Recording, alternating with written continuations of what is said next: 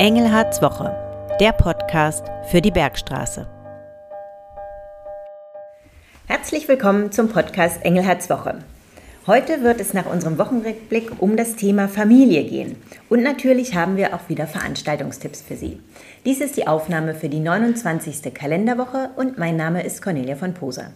Mit dabei ist natürlich der Landrat Christian Engelhardt. Hallo und herzlich willkommen.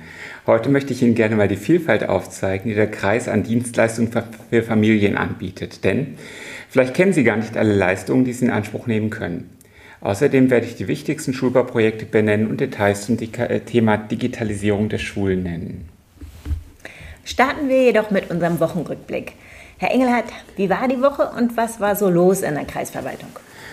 Es war wie immer relativ viel los. Das ist die letzte Woche vor den Sommerferien, da rasen die Termine. Und äh, ich war in Wiesbaden, äh, ich war viel unterwegs im Kreis. Ich war in Mannheim, unter anderem ist der Kreis auf der Bundesgartenschau präsent. Gemeinsam mit der Wirtschaftsförderung Bergstraße hatten wir dort nun drei Tage lang einen Stand auf der Buga, einen großen Stand, den Stand der Metropolregion, den wir mit Programm gefüllt haben. Und ähm, Ansonsten gab es auch die eine oder andere Feierlichkeit. Auch das ist vor den Sommerferien der Fall. Und ähm, deswegen kann es vielleicht jetzt auch passieren, dass ich mich das eine oder andere Mal verspreche. Nein, ich bin komplett nüchtern, aber irre müde. Das äh, ist so, dass man als Landrat, wenn man ein Gastgeber von Feierlichkeiten ist, das sage ich jetzt ein paar Mal, immer am längsten bleibt. Gestern war es eins oder so nachts. Und trotzdem geht es bei mir ja früh los, denn ähm, der Tag beginnt gleich, egal ob ich spät ins Bett gehe oder nicht. Und das war jetzt schon ein paar Tage lang so. Ich bin froh, wenn es wieder ein bisschen ruhiger wird und ich schlafen kann. Und gab es dennoch ein persönliches Highlight für Sie in dieser Woche? Ja, also ein persönliches Highlight war tatsächlich gestern der lange Termin. Wir nennen diesen Termin Bürgermeistergrillen. Allerdings werden da nicht die Bürgermeister gegrillt, sondern es wird gemeinsam mit den Bürgermeistern gegrillt. Das hat eine lange Tradition und Bürgermeisterinnen sind ja auch dabei. Also Bürgermeisterinnen, Bürgermeister, Kreisspitze grillen hier gemeinsam im Garten des Landratsamtes. Das dient dem Austausch miteinander. Das ist eine wirklich wertvolle Sache. Und das zweite und ganz wesentliche Highlight ist tatsächlich Hurra, Hurra. Und das werden ganz viele Schüler im Kreis sagen, 30.000 und auch viele Eltern von schulpflichtigen Kindern, so wie ich. Hurra, Hurra, die Ferien sind da. Morgen, also wenn Sie das Podcast hören, am selben Tag, beginnen die Ferien. Und gab es auch ein Aufregerthema? Ja, also ähm, ein bisschen ein Aufregerthema, das will ich jetzt aber gar nicht so arg vertiefen, war ähm, die Äußerung der Bundesinnenministerin äh, im, im, im Sat1 Sommerinterview ähm, zur Flüchtlingsunterbringung. Der Sat1 hatte mich gebeten, dass ich äh, einige Statements treffe, die sowohl im Sommerinterview mit Frau Faeser wie auch dem Ministerpräsidenten Boris Rhein äh, eingeblendet werden sollten, diese Statements als Stichwortgeber. Das habe ich dann auch gemacht. Und Frau Faeser hat dann die Gelegenheit genutzt, um den Kreis Bergstraße abzukanzeln. Das finde ich auch nicht so eine Art, schöne, schöne Art und Weise von der Art, wie sie es gemacht hat. Und äh, das hat mich zum einen geärgert. Ich halte es für unreflektiert und unqualifiziert. Man macht sowas auch nicht. Das ist politisch eigentlich ein, No-Go, dass man von oben nach unten herab abkantelt. Denn Demokratie lebt von unten nach oben. Das ist so. Ähm, die, wir vor Ort leisten die Arbeit bei den Leuten und die oben setzen die Rahmenbedingungen. Und dann müssen äh, die äh, sozusagen auf Bundesebene Verantwortung tragen, auch ein Stück weit aushalten, dass ähm, Politiker vor Ort, Kommunalpolitiker, wie sehr viele derzeit, sagen, das eine oder andere muss sich ändern. Also das hat mich schon geärgert. Äh, mein Kollege Matthias Schimpf hat aber auch öffentlich in der Bildzeitung reagiert. Also das ist schon ein bisschen ein Aufregerthema. Aber ansonsten ist das eh eine sehr fordernde Zeit aktuell, das muss man sagen. Gut, kommen wir nun zu unserem heutigen Thema, den Familienleistungen, die die Kreisverwaltung anbietet. In der Kreisverwaltung gibt es ja 25 Abteilungen und zwei Eigenbetriebe. Das ist zum einen Schule und Gebäudewirtschaft und zum anderen Neue Wege. Wie viele von denen bieten denn unmittelbar Dienstleistungen für Familien an? Viele der Abteilungen bieten Dienstleistungen für Familien an. Also natürlich vor allem das Jugendamt, das ist dafür da, Familie und Kinder im Blick zu nehmen. Und das Jugendamt hat auch noch verschiedene Beratungsstellen dazu. Ähm, aber auch zum Beispiel das Gesundheitsamt tut viel für Familien. Die Schuleingangsuntersuchung, die Zahnuntersuchung, Präventionsarbeit an Kindertagesstätten und Schulen. Die Kreisvolkshochschule hat eine ganze Menge spezielle Angebote für Kinder und Jugendliche. Und natürlich äh, ein sehr großer Block ist der Eigenbetrieb Schule und Gebäudewirtschaft, der natürlich als Schulträger ähm, sich an Kinder richtet mit seiner Arbeit. Aber auch viele andere Abteilungen haben schon irgendwas mit Familien zu tun. Ähm, aber das werde ich auch noch mal in der nächsten Woche ganz besonders beleuchten, nicht im Podcast, aber auf andere Methoden. Der nächste Woche mache ich Sommertour zum Thema Familie. Können Sie einige ganz konkreten Familienleistungen nennen, die der Kreis umsetzt? Na klar, also zum Beispiel der Jugendschutz ist eine Aufgabe des ähm, Kreises.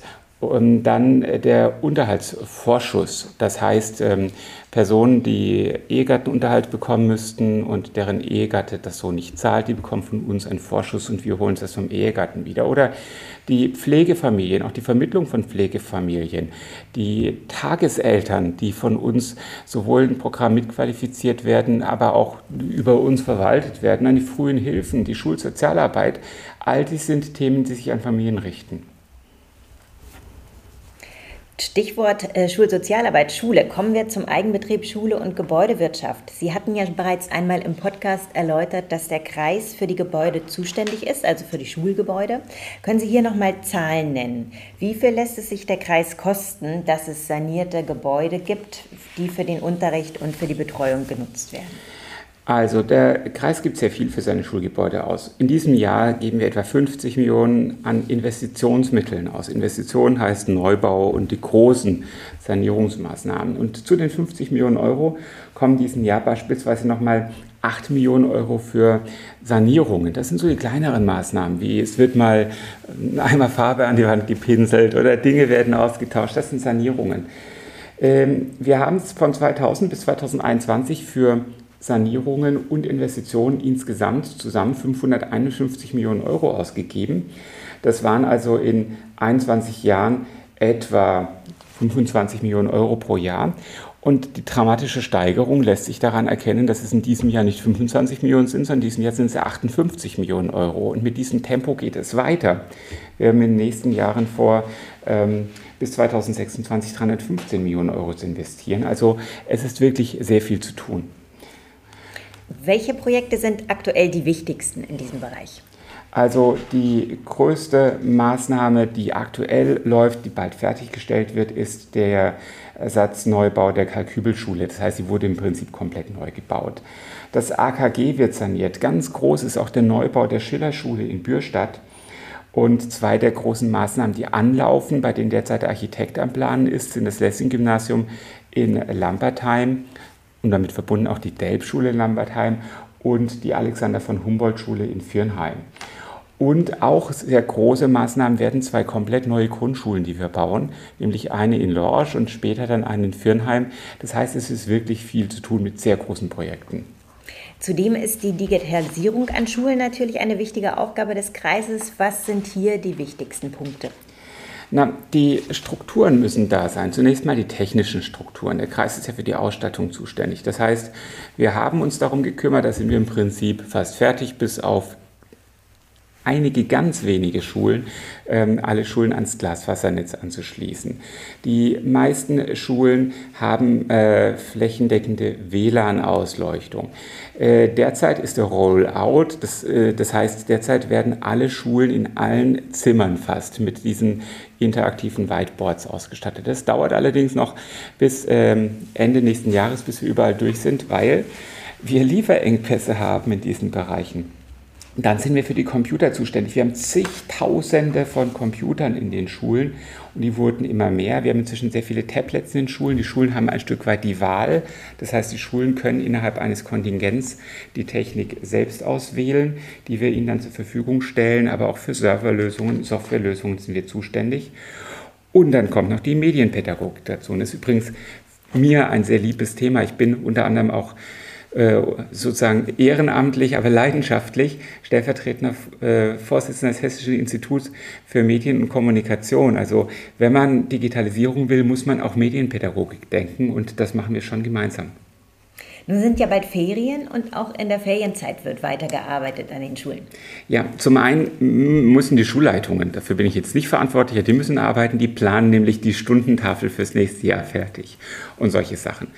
Klar ist aber, wir machen auch etwas. Zum einen finden gewisse Sanierungsmaßnahmen gerade in den Ferien statt, soweit es geht, damit der Unterricht nicht beeinträchtigt wird und es findet die Grundreinigung statt. Das ist sozusagen halt mehr als das normale Saubermachen. Da kommen Reinigungsfirmen und befassen sich sehr intensiv mit der Reinigung an den Schulen. Solche Sachen passieren in den Schulferien.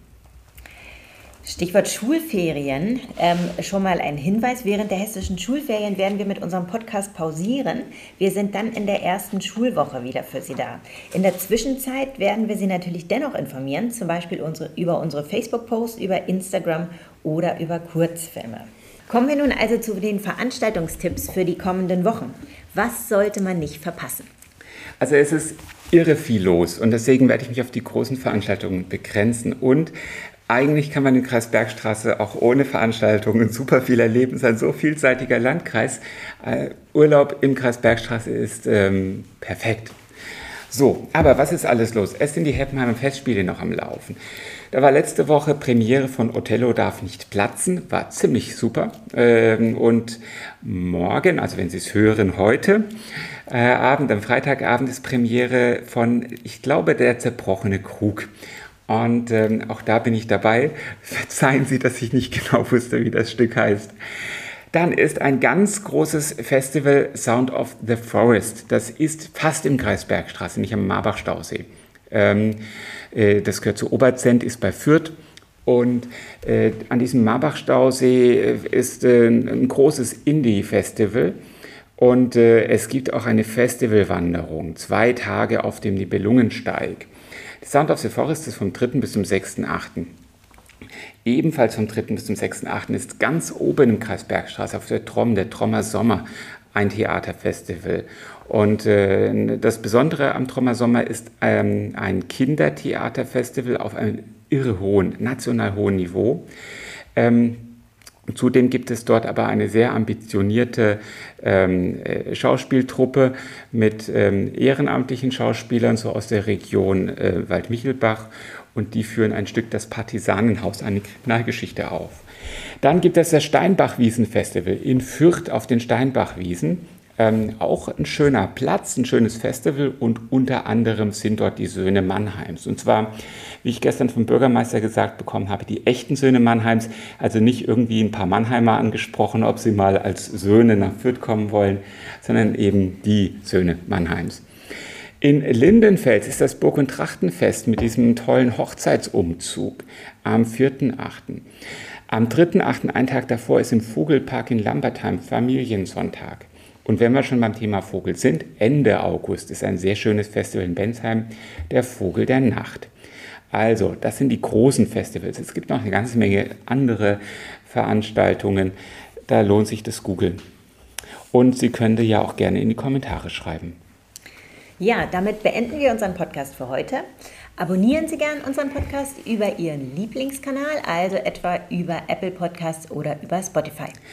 Und lassen Sie sich wissen, welche Themen Sie interessieren und zu was ich gerne informieren soll. Und das können Sie gerne per Mail machen an podcast.kreis-bergstraße.de oder über einen Kommentar in unseren Social-Media-Kanälen. Tja, nun wünsche ich Ihnen einen schönen Monat letztendlich, also schöne Ferien. Den einen oder anderen von Ihnen werde ich sehen. Ich werde hier weiter auch aktiv in sozialen Medien sein. Also den Podcast gibt es jetzt eben für sechs Wochen nicht. Und ähm, bleiben Sie gesund und bleiben Sie besonnen. Und wenn Sie Ferien haben, tanken Sie viel Kraft und gute Laune. Dankeschön.